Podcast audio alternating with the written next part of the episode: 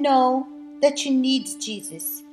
We can find the answers in the Word of God here in the book of Matthew, chapter 16, from verse 24. And it says like this Then Jesus said to his disciples, If anyone desires to come after me, let him deny himself and take up his cross and follow me. Well, apparently, the person that goes to church, that gives their tithe, that's an assistant in the church, is active. Naturally, when we see this person, we say that this person is of God. This person has Jesus because she has a responsibility in the church. She's a pastor's wife, he's a pastor, whatever their position they have in the church. Naturally, when you look towards them, you say that they're of God. But let's find out who really is of God. Jesus said, If anyone desires to come after me, that means anyone that wants to come after him, let's see what they have to do. Let him deny himself. In other words, you can hear many things said about Jesus You've maybe heard or can hear talking about sacrifices. But what really proves that you want Jesus, it's when you deny yourself, when you decide that you no longer want to do your own will. And this is very difficult. Every single day, I have to analyze, I have to examine myself to see the things that I'm holding on to. Because my faith demands from me to deny myself. In other words, sacrifice.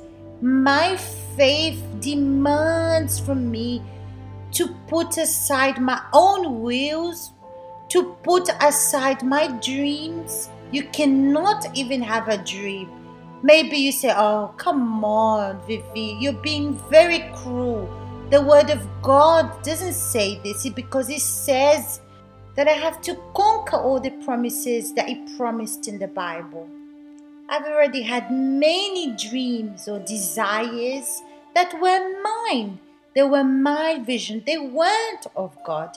They were of my own will. And many times I thought, because it's of my will, God is going to give to me. God is going to give me that desire. But I had to learn, and I'm still learning until today many, many things that God is still teaching me that I have to deny my own will, deny my own ways. Have you thought about denying your personality or thought about going against your own self? Well, this is what he's saying here that I need to deny myself if I really want to have Jesus. Because when you really want to have him, you will do everything that it takes.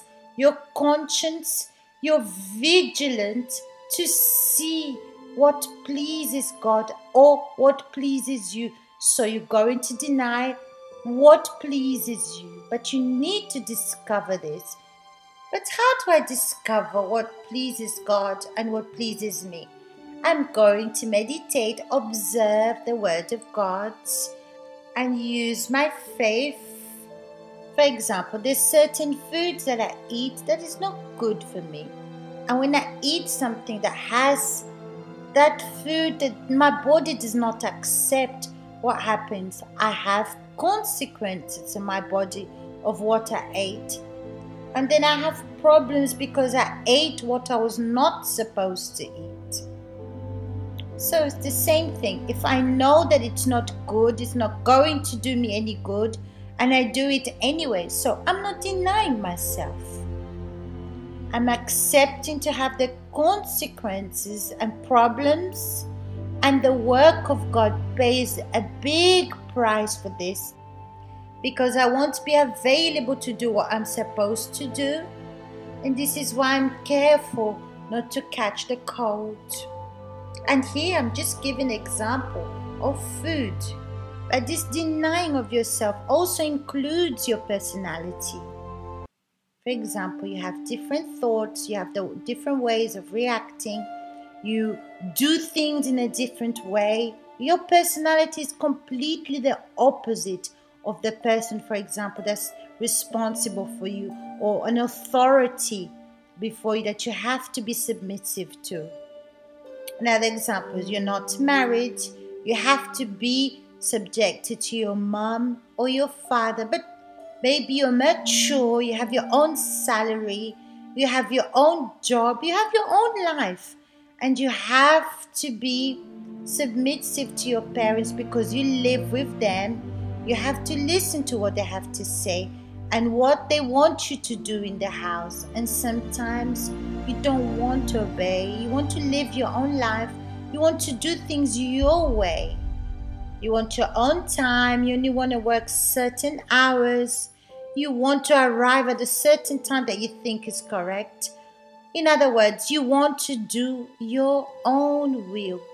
And now I'm just giving an example of your house, just an example. But imagine you and God to deny yourself. This is really strong, my friends, because you don't have the freedom to do what you want, but only the will of God. So, denying yourself, it's a very big sacrifice. And if you're responsible of your faith, you really want to know Jesus or have Jesus. So your faith demands from you vigilance for you to deny yourself. So, as it's written here, let him deny himself. In other words, he has to take the decision to leave behind his own desire. No one can do it for him not because you're in the group in the church or you have a position in the church that anyone else can decide for you. But if you want, you have to decide and deny yourself. And then he says, Take up his cross and follow me. So Jesus was saying, Yes, deny yourself, but there's more. And take up your cross and follow me. So, take upon yourself your responsibility. The cross is the faith, it's a sacrifice, not only our desires, our will, no, but the cross says what our faith demands. The faith demands from me obedience, fear of God, protect my salvation. If faith demands from me to exercise my faith. So I need to take upon me the cross, which is the exercise of faith. I need to be responsible of my faith. And to do this is a high price to pay. I will be persecuted. Sometimes I will be alone. I won't have friends. My friends will abandon me. Sometimes my own children will not understand me, my husband, my parents, everything.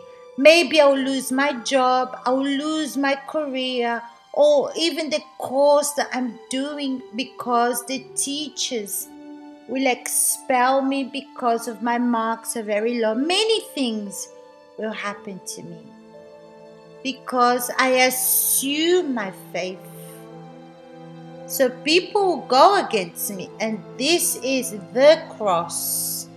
Our faith has responsibility. There's many things that it has to fulfill. It's demanding, it's exigent. I have to be vigilant or even suffering because of the name of Jesus Christ. Because of my faith, I will not be loved by the world. And this is what the Word of God says. So, the cross is not what the fanatics say or the religious people say that it's sicknesses and whatever. No, it's not this. God said that He took upon Himself our infirmities, our sicknesses. So it's not sicknesses, but it's what faith demands from us, what we're going to suffer because of our faith. For example, the Word of God says we have to turn the other cheek. But that's not our desire. Our desire is to answer back. Our desire is to revenge against the other person. So, this action of giving the other face is the cross. And that's the first sacrifice that he asks us deny ourselves and then then take upon me my cross. That means faith. Faith that demands from me that i assume my responsibility. And the third thing is follow me. So if it's already difficult to deny myself take upon myself a cross my responsibility now i need to follow him I'm going to tell you something really strong about the Word of God. As that serve God on the altar, we need to do something. For example, sometimes we're going through a really complicated, difficult problem, but we have to be here serving you. In other words, the problem that I was facing, my problem, let's say, for example, a family problem cannot impede me from carrying my cross. Assume my faith and follow Jesus, which is one more thing. Follow Jesus. Apparently, because you've denied yourself, taken up your cross, so automatically you're following Jesus, but not necessarily. When you study or you're doing a course, you invest hours and days doing this course, making sure that it's done well. You don't even go on holiday. Sometimes you're not even with your family members. You invest only in studying because you want to pass your exams and have that career of your dreams.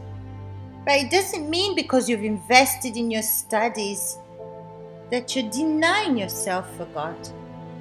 So, first thing you need to do is deny yourself, your desires, your flesh, not for your personal dreams, but to serve God. For example, when he says, turn the other cheek, is to do the will of God, not because of me, but because of the word of God. That if someone slaps me on one face, I should turn the other cheek is for me not to have revenge, not to argue, not to fight. So I'm denying myself. And then he says, Take up my cross and follow Jesus. It's three big sacrifices, three different sacrifices. And then to follow that means not to follow my own desires, my own will, because my desire is to relax, to please my soul, to do everything for myself, to please myself, to do everything the way I think. But here, no. Jesus is saying, Follow me. That means I need to be attentive to His word. I need to put into practice and obey His word. This means following Jesus. And this we need to do constantly and all the time. For example, yesterday I followed Jesus, today I need to follow Jesus as well. So I need to be vigilant, I need to be attentive. But if you divert just a little bit, it's enough to take you off the target, which is your salvation. So he says, Follow me. I need to follow him. I need to be attentive to his word. This following of Jesus demands from me to observe and be attentive to where I'm going. If you're a pastor, pastor's wife, an assistant, don't just say that you want Jesus with your words, but by your example of denying yourself, picking up your cross, and follow Jesus. My friends, think about this. Think carefully about this and make the right decision, which is the three steps that we spoke about.